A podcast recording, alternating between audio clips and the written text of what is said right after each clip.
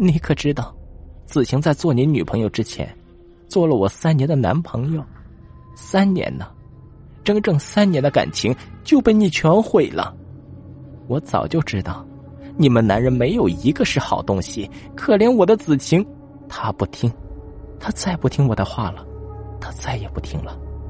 可是她竟然选择了你。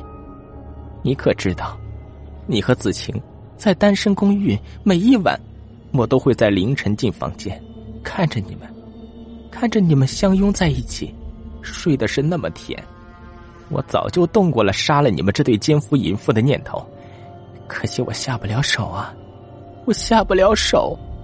西西已经泣不成声了，他抽泣道：“亲，我怎么舍得杀你？可是没想到，没想到。”西西又将子晴的手指到了马恋情的鼻子，恶狠狠的道：“没想到，竟被这个怯懦的男人下了毒手。”西西右手拿手，左手突然多了一把明晃晃的刀。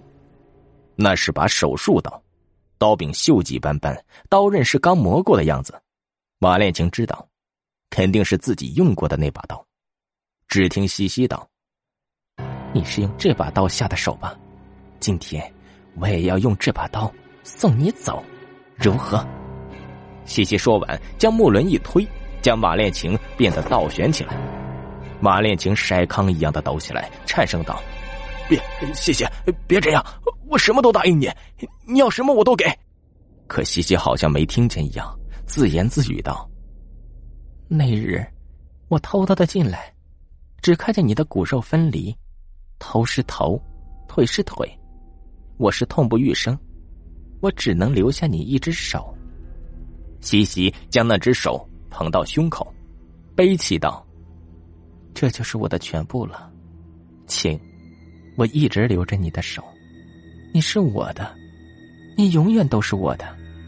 现在你总算乖乖的躺在我怀里了，再也不会离开我了，再也不会了。西西越说声音越低，他将子晴的手手指放进了嘴里，随后开始大嚼起来，手指戳破了他的嘴，他嘴里满嘴是血，他却越嚼越开心，拼命的嚼，嘴里胡乱的说道。我要和你合在一起，你中有我，我中有你，你是我的，谁也抢不走，谁也抢不走。